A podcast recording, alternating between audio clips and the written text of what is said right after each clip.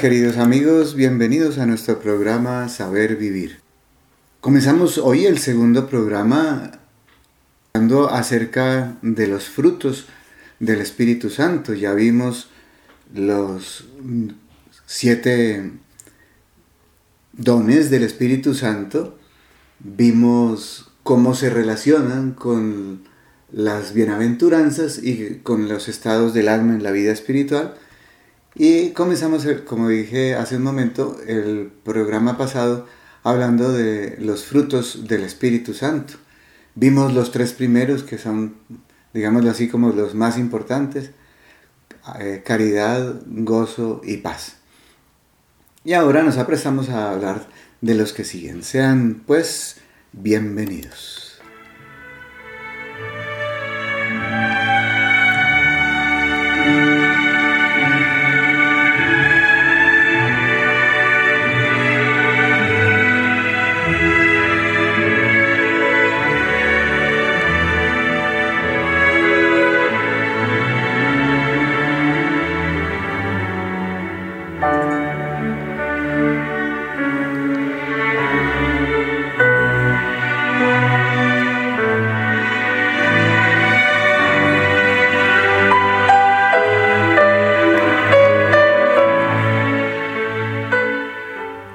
Recordemos primero que todo que de lo que hablamos aquí no son simplemente unas virtudes, ¿no? Como decíamos en el programa anterior, cuando hablábamos de la caridad, del gozo y de la paz, las distinguíamos de las virtudes comunes y corrientes. En este momento estamos hablando desde unos frutos que son algo más, mucho más, porque llegan al alma después, como dijimos en el programa anterior, después de que ya nos ha llegado los dones del Espíritu Santo. El cuarto de estos frutos es el de la paciencia. La paciencia que supera, obviamente, en consecuencia a lo que acabo de decir, a la virtud de la paciencia. La persona que recibe ya del Espíritu Santo este fruto, o es decir, que desarrolla este fruto a partir de su contacto con el Espíritu Santo y de que el Espíritu Santo le haya llenado el alma a la persona de los siete dones y que en consonancia con los frutos del Espíritu Santo ya está en un estado de, de perfección, es una persona que supera las turbaciones esas turbaciones que implican la lucha permanente contra los enemigos del alma.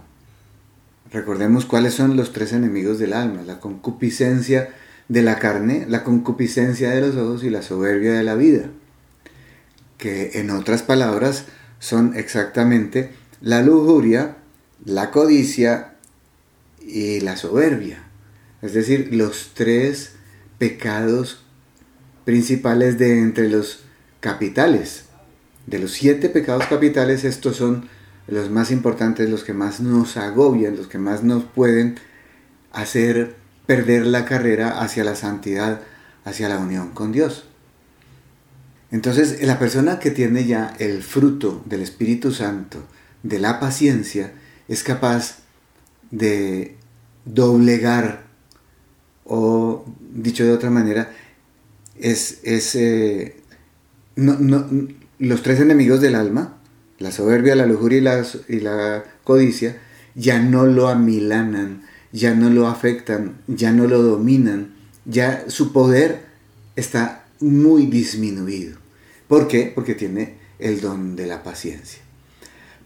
Además de poder luchar contra los enemigos del alma con el fruto de la paciencia, la persona es capaz también de dominar las fuerzas invisibles y visibles de estos tres enemigos del alma.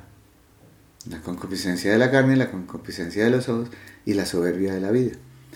Repito, la concupiscencia de la carne es todo lo que tenga que ver no solamente con la lujuria, sino con sus dos hermanitas menores que son la pereza y la gula.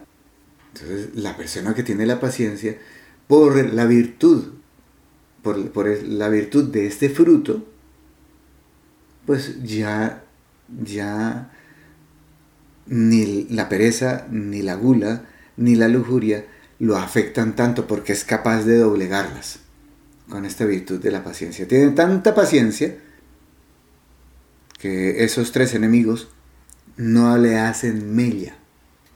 En segundo lugar, la concupiscencia de los ojos, es que es lo que tiene que ver con la codicia y con la envidia, que es la hermanita menor de la codicia.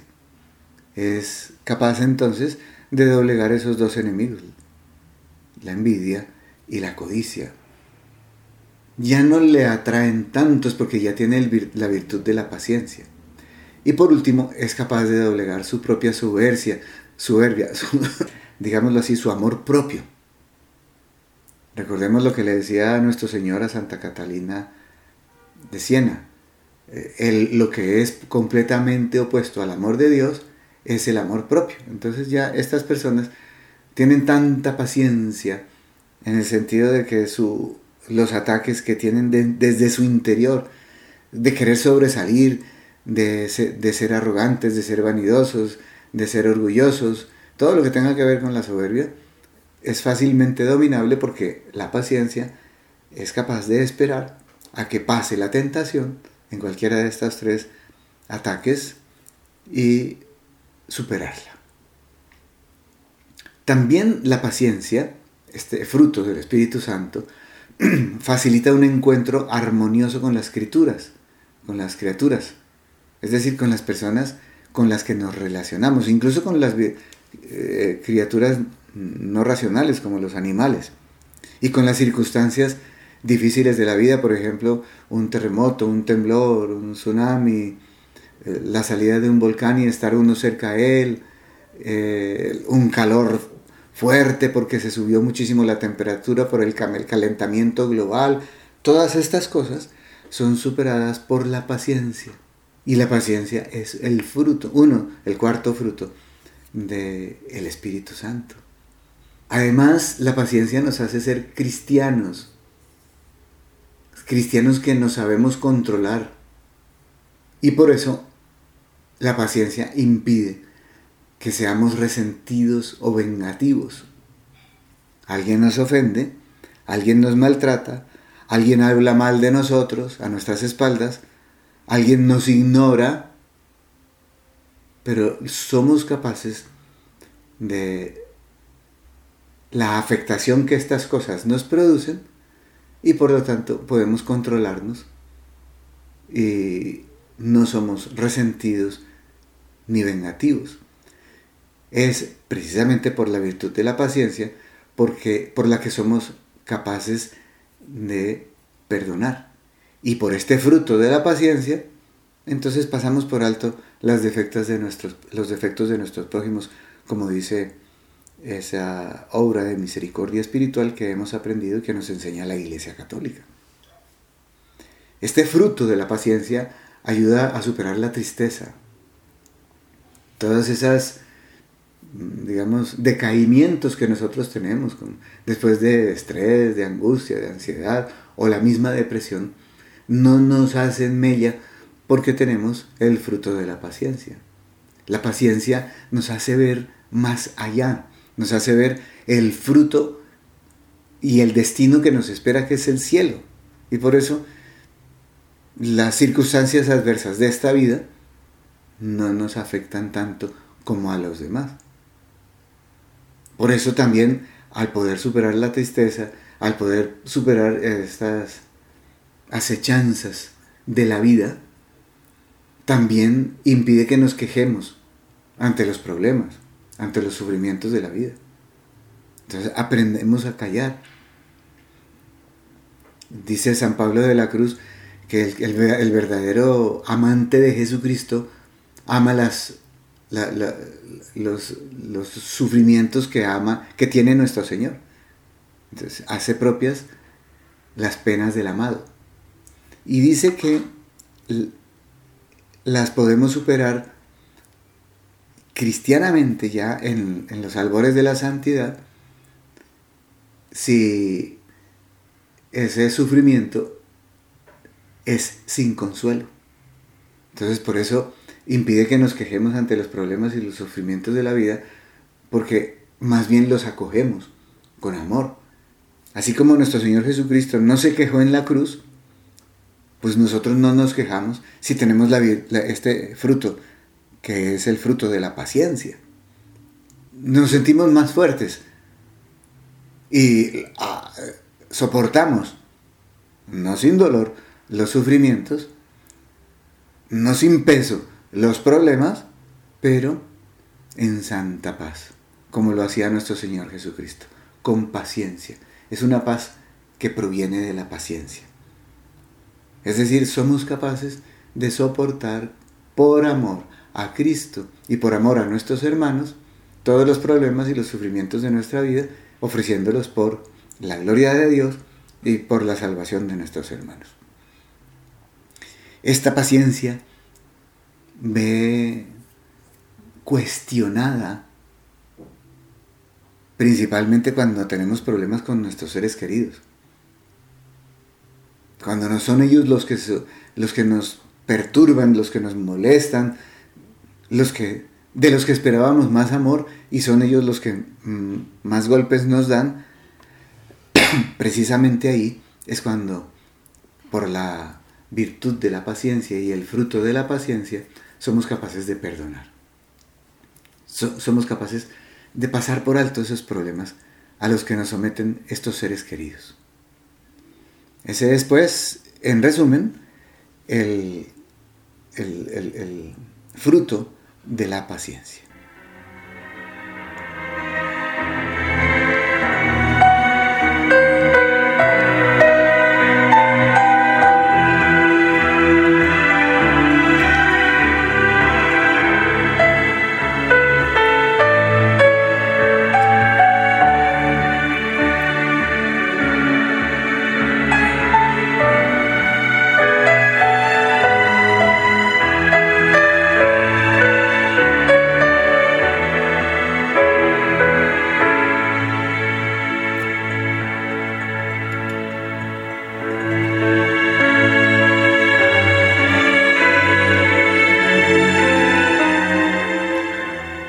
Fruto que nos regala el Espíritu Santo es que, eh, mejor, que nos hace fructificar en nosotros.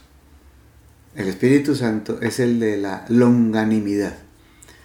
La palabra longanimidad en la Academia de la Lengua lo que dice es que es la capacidad de pasar por encima de las dificultades de la vida. Es el mismo coraje o el ánimo en esas dificultades. En esas dificultades precisamente que se oponen al bien, a nuestro bien o al de los demás o, al, bien de Dios, que es la gloria de Dios. Entonces las asumimos, si tenemos la longanimidad, las asumimos con entereza.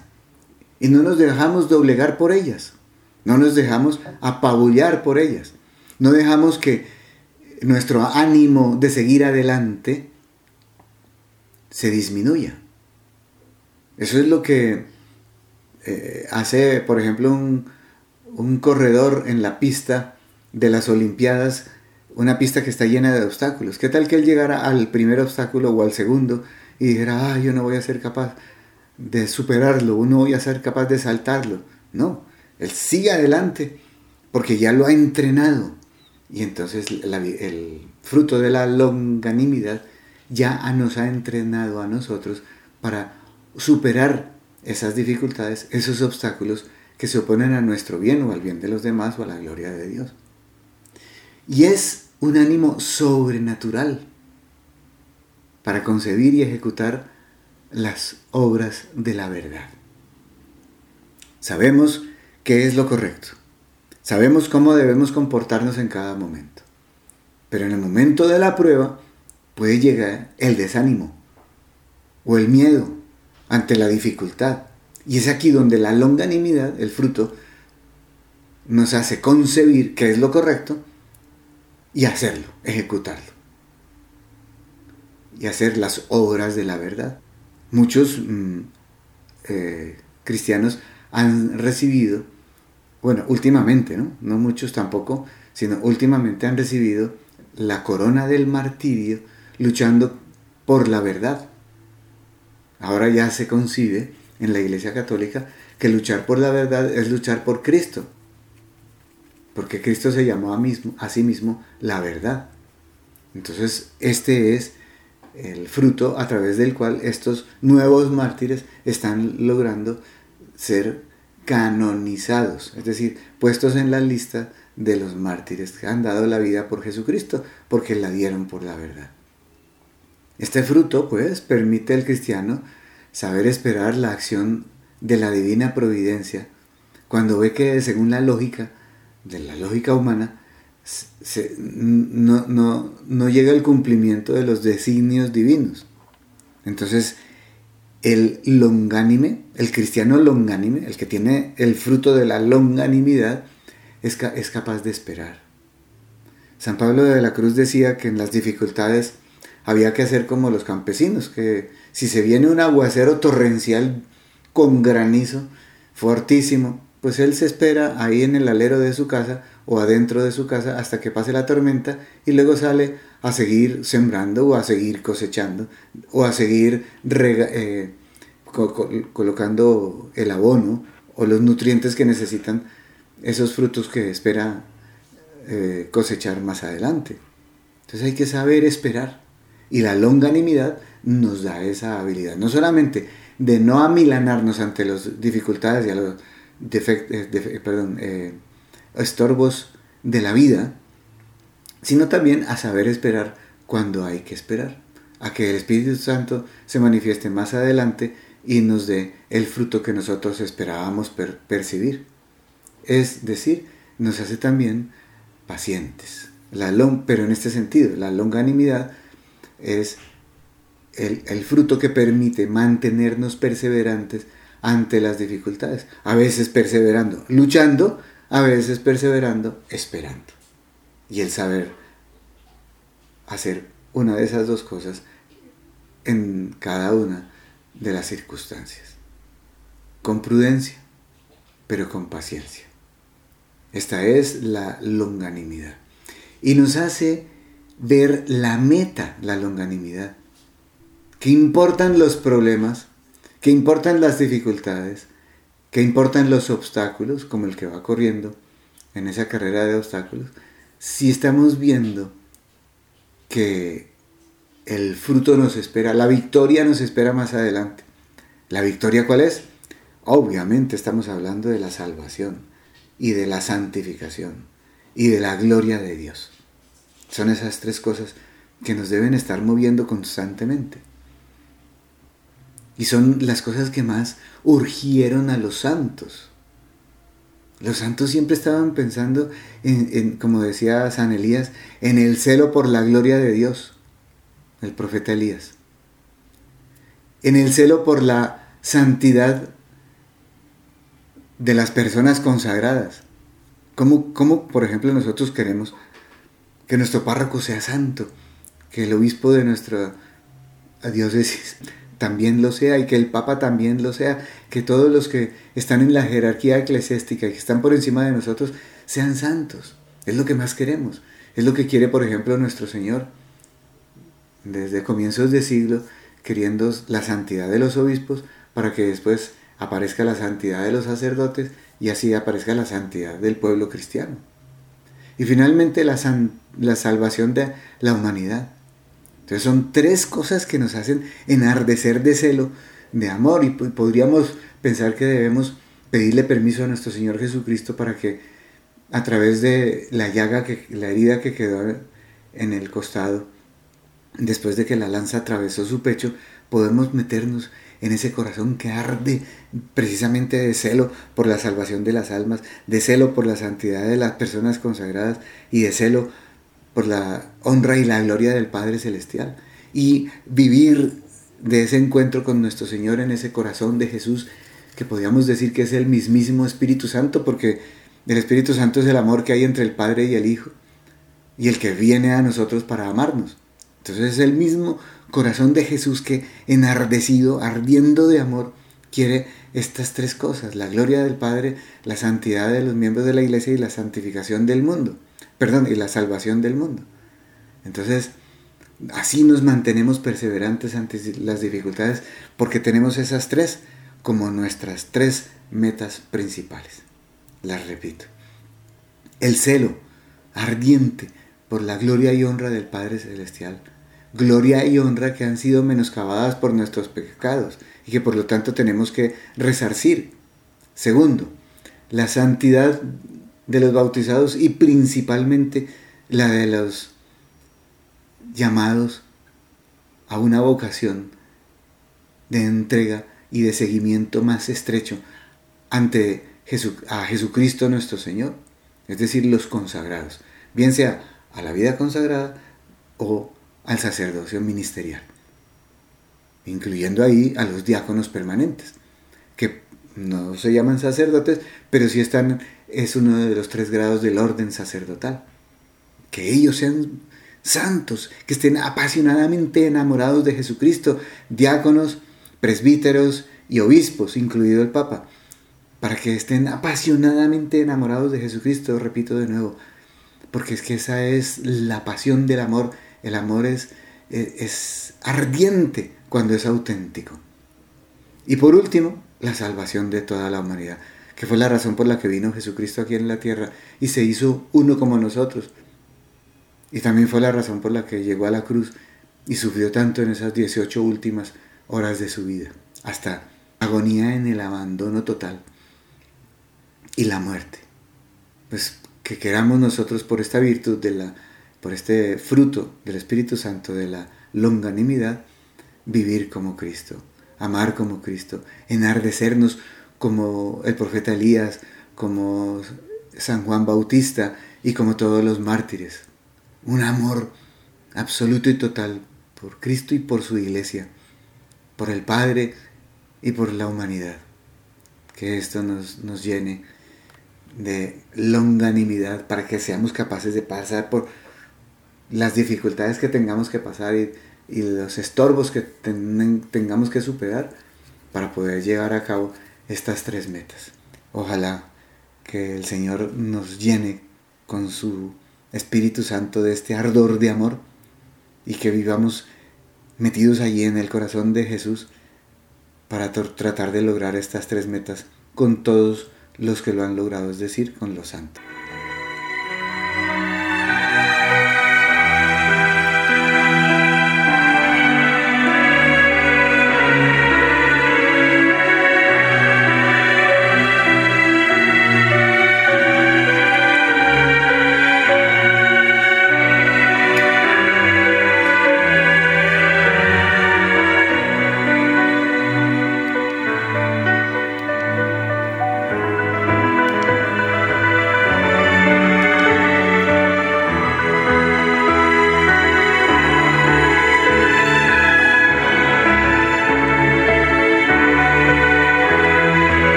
Pasemos a el sexto de los frutos que estoy pidiendo personalmente a nuestro Señor junto con el octavo, que es el de la mansedumbre. El sexto se llama la benignidad. La benignidad es difícil de definir, pero podríamos decir que es una disposición constante, permanente, a ser indulgentes, y a ser afables. Indulgentes es saber perdonar, saber que los demás también tienen dificultades como nosotros y aprendieron mal algunas cosas como nosotros también aprendimos mal algunas cosas. Es saber que en sus condiciones nosotros seríamos iguales que ellos, o peores quizá, y por eso los perdonamos incluso anticipadamente. Y a la afabilidad.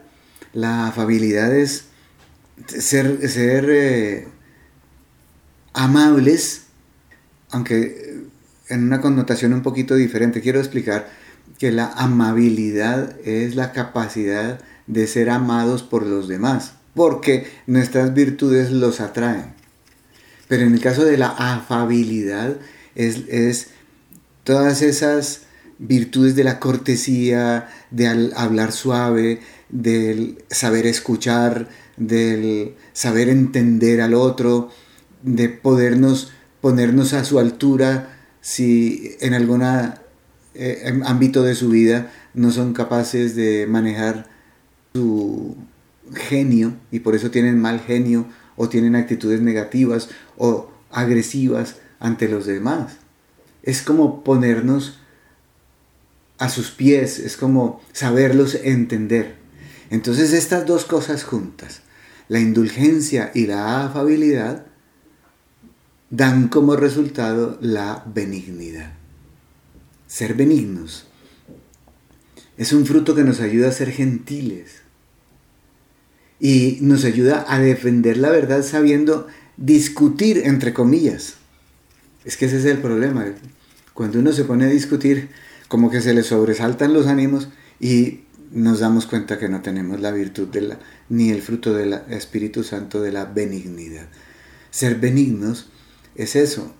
Cuando alguien toca, digamos, una fibra muy profunda de nuestro ser, por ejemplo, en el caso de nosotros los cristianos, que alguien empieza a criticarnos o a ofendernos o a ofender a la iglesia o a ofender al Papa o a hablar mal de la Virgen María o de nuestra condición de, de católicos, porque vivimos la Eucaristía o los sacramentos o tenemos imágenes y somos atacados, digamos, por uno de los cristianos separados.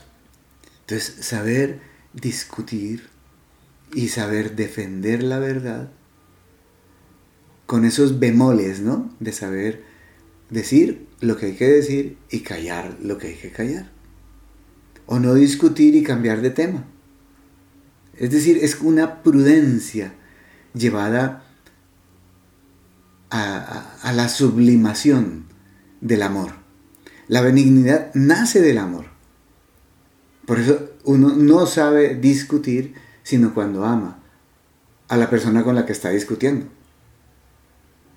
Y es uno capaz de sobre, eh, pasar por alto una ofensa o una palabra dura o un tono muy duro de hablar y uno lo pasa por alto. Imagínese una mamá con un bebecito de uno o de dos años y que le hace un berrinche. La mamá deja pasar por alto el berrinche y no le da tanta importancia porque es su hijito y lo quiere con ternura y con dulzura.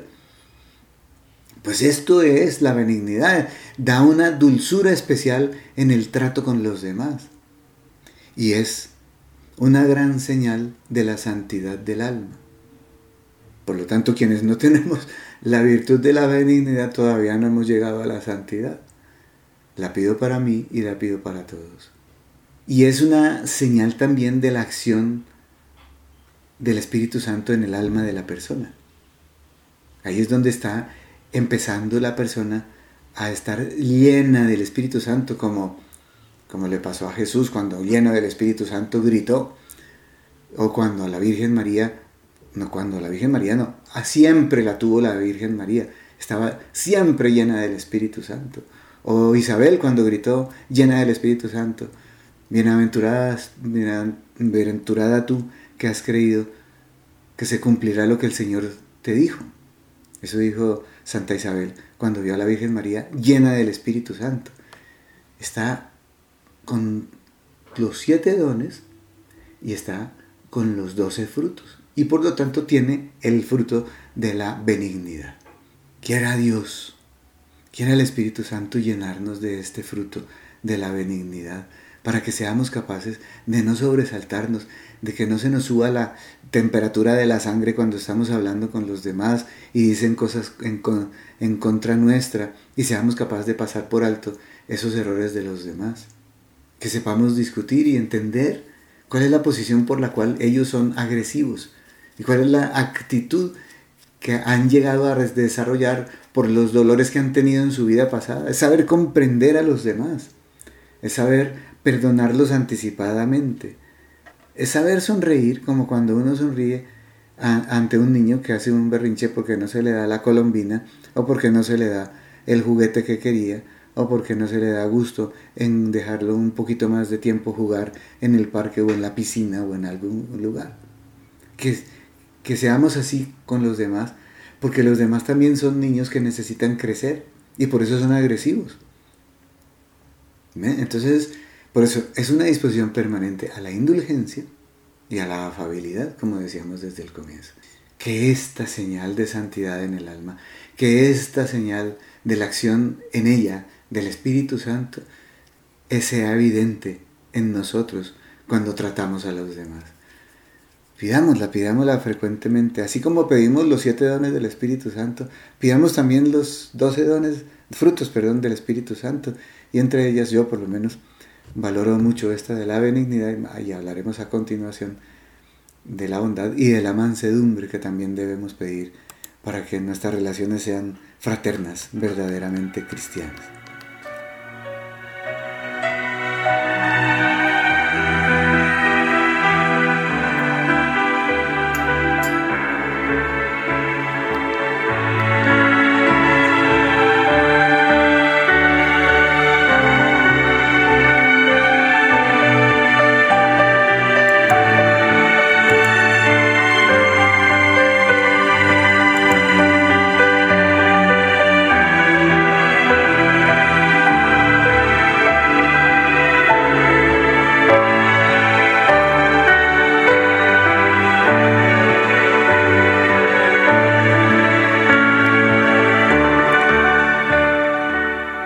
Seguimos ahora con el número 7, el de la bondad. Esta palabra también ha sido malinterpretada muchas veces. Ser bondadosos es tener la fuerza con la que nos ocupamos del prójimo y lo beneficiamos. No es otra cosa. Ser, bondadosos no es ser buenones. No, no, no es una fuerza, no es, no es una debilidad, es una fortaleza que tenemos cuando nos ocupamos de servir al prójimo, es decir, de amar al prójimo, porque amar es servir, lo hemos dicho muchas veces, y beneficiarlo, ayudarlo a ser mejor. No solamente es darle cosas materiales, porque a veces hasta daño le hacemos a una persona si le damos, eh, por ejemplo, un millonario, le da a un hombre perezoso todo lo necesario para vivir y lo que hace es perpetuar su eh, pecado de pereza. Hay que darle sin paternalismo, porque eso es el paternalismo, que darle sin que la persona haga algún pequeño esfuerzo, con lo cual se gane algo. Y eso no es una disculpa para no dar al necesitado, por supuesto que necesita, pero quien sufre y necesita, necesita ayuda, debe ser beneficiado por nosotros, debe ser asistido por nosotros. Por eso la bondad es una consecuencia de la benignidad de la que estábamos hablando anteriormente, pero de manera más incisiva en quien sufre y en quien necesita ayuda.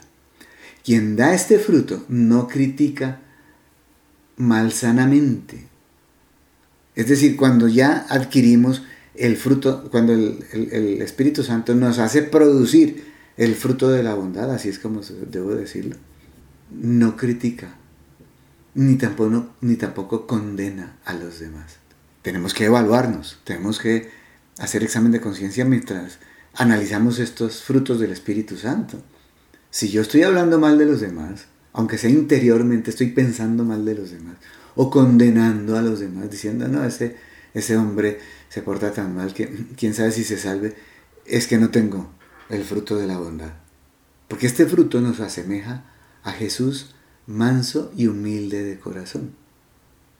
Es más, ayuda a sanar, a ejemplo de Jesucristo, la bondad infinita. Sanar, borrar, ocultar los defectos de los demás. Y cuando alguien habla mal de los demás, cambiarle el tema o decirle que no lo haga. La bondad infinita que es Jesús perdona anticipadamente, no juzga, no condena, ni murmura. Murmurar en el argot cristiano significa no hablar bajito, significa es pensar mal de los demás. ni pensamos ni hablamos mal de los demás, ni condenamos a nadie, ni lo condenamos eh, con la voz, con la palabra, ni lo condenamos con el pensamiento. Es decir, somos bondadosos. Y esto es, como dije hace, hace un momento, como una consecuencia de la benignidad. O sea que el que no tiene la benignidad no puede ser bondadoso. Entonces hay que pedirlas conjuntamente. Y lo mismo, la que, la que sigue a continuación, que es el caballito de pelea de algunos de nosotros en la vida cristiana, la mansedumbre.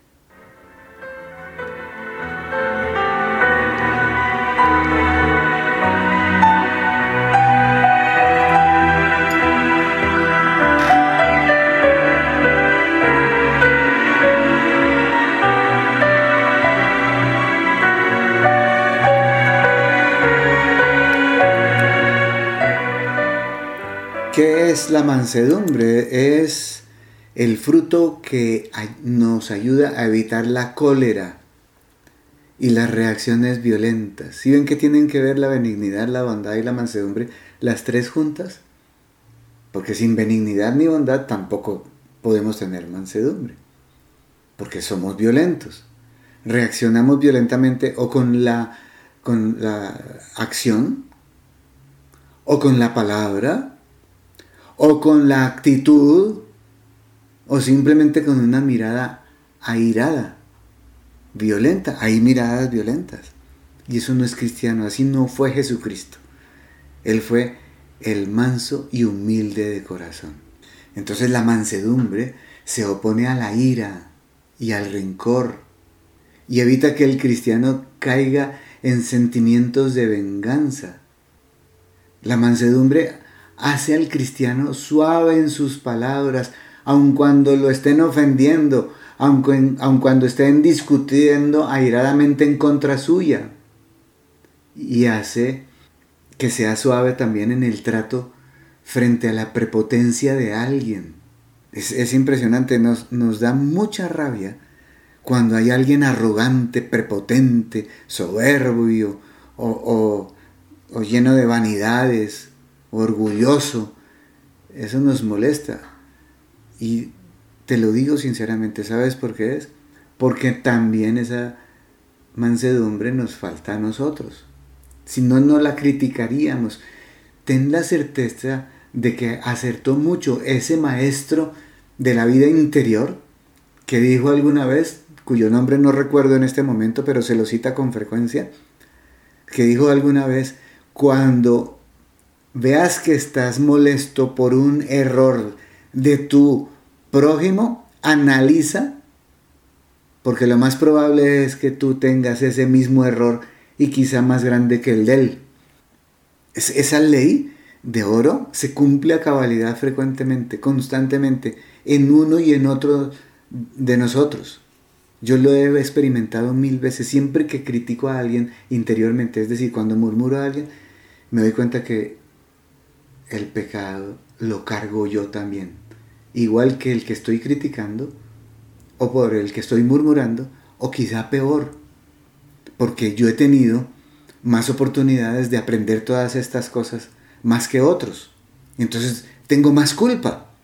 Aunque mi error sea menor que el de él, tengo más culpa que él porque yo ya lo sabía, porque yo ya lo había aprendido, y porque yo hago oración, y porque estoy cerca de Dios, y porque rezo el rosario, y porque asisto a la Eucaristía, y, porque recibo el sacramento de la reconciliación, por eso debería ser mejor que Él, y quizá no lo soy sino muy poco, lo cual me hace más culpable a mí que a Él. Recuérdalo, recuérdalo siempre. Siempre que notes, ni, aunque sea solamente notarlo, un error en alguien, evalúa a ver si tú también lo tienes. Porque lo más seguro es que tú también lo tienes y quizá peor. Por eso la mansedumbre, que es lo que se opone a esta actitud, hace al cristiano suave en sus palabras y en el trato frente a las agresiones o la prepotencia de alguien. Por eso este es el fruto de los tres, la benignidad, la bondad y la mansedumbre, que por eso digo que están concatenados, están unidos, este de los tres, la mansedumbre, este que estoy diciendo, es el fruto que no nos asemeja más a Jesús porque Él se llamó a sí mismo manso y humilde de corazón. La mansedumbre y la humildad, pues, son dos virtudes y dos frutos del Espíritu Santo deseables, apetecibles en grado sumo, porque es lo que más nos asemeja a Jesús. Todos, todos estos frutos nos asemejan a Jesús, pero quizá estas dos, por eso las destacó nuestro Señor en Él, sin faltar a la humildad, dijo, sean mansos y humildes de corazón como yo. Él se puso como ejemplo, sin faltar a la humildad, porque como nos, dijo Santa Teresa, la humildad es la verdad, y era el más humilde de todos y el más manso de todos los seres humanos.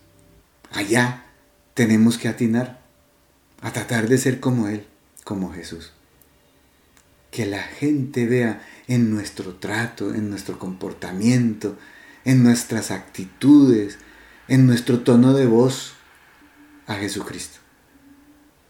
No que digan, este al, se sabe la vida de Jesucristo, sino este es como Jesucristo. Que es una gran verdad, una gran diferencia entre saber de Jesús y ser como Jesús. Porque muchos pueden saberse la, vida de Jesucristo de memoria, como me, me sé yo, por ejemplo, la de Gandhi, a quien admiro mucho. Y ese ni siquiera es cristiano.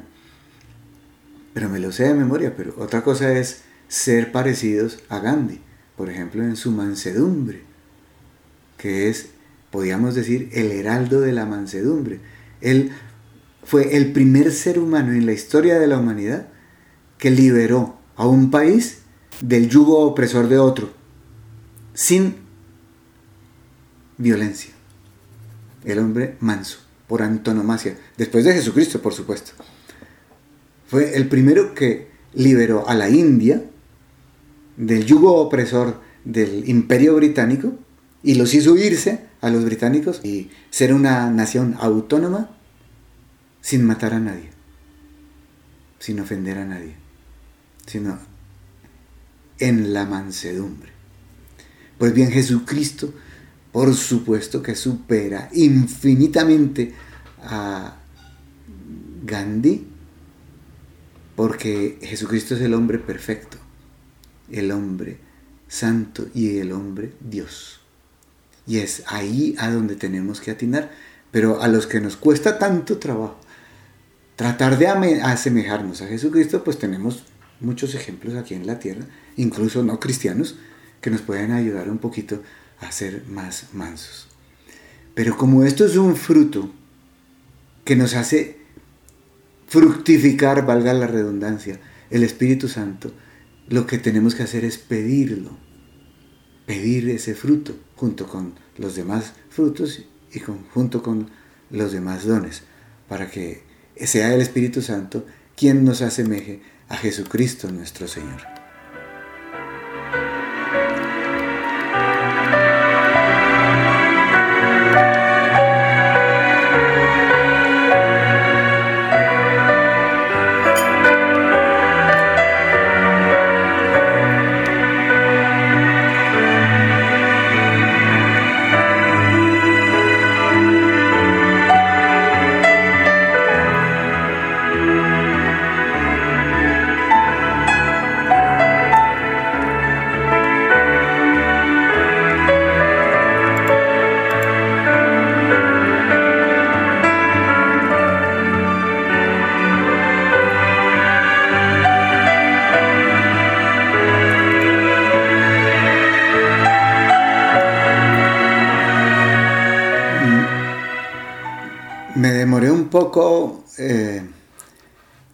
Música porque acabé de caer en cuenta que ya se nos acaba el tiempo y que nos quedan cuatro de los frutos del Espíritu Santo que entonces creo que por prudencia es mejor dejarlos para nuestro próximo programa.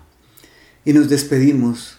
Me despido de todos ustedes pidiéndoles el favor de que oren para que el Señor me regale estas, estos tres últimos frutos, la benignidad, la bondad y la mansedumbre, que son los, campos en los que más fallo yo.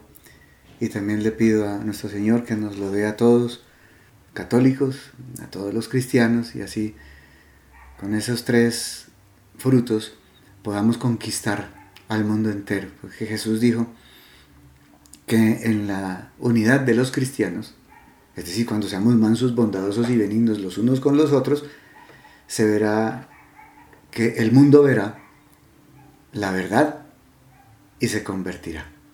Obviamente lo dijo con otras palabras, está en, el capítulo 17 del Evangelio de San Juan, en la, la despedida que hizo Jesús.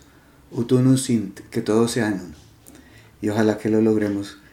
Y el que lo va a lograr en nosotros es el Espíritu Santo, que es capaz, y no nosotros, que somos proclives al pecado y que estamos constantemente eh, atacados por las insinuaciones del demonio que no nos quiere hacer llegar a la felicidad auténtica que nos traerían todos estos frutos y dones del Espíritu Santo.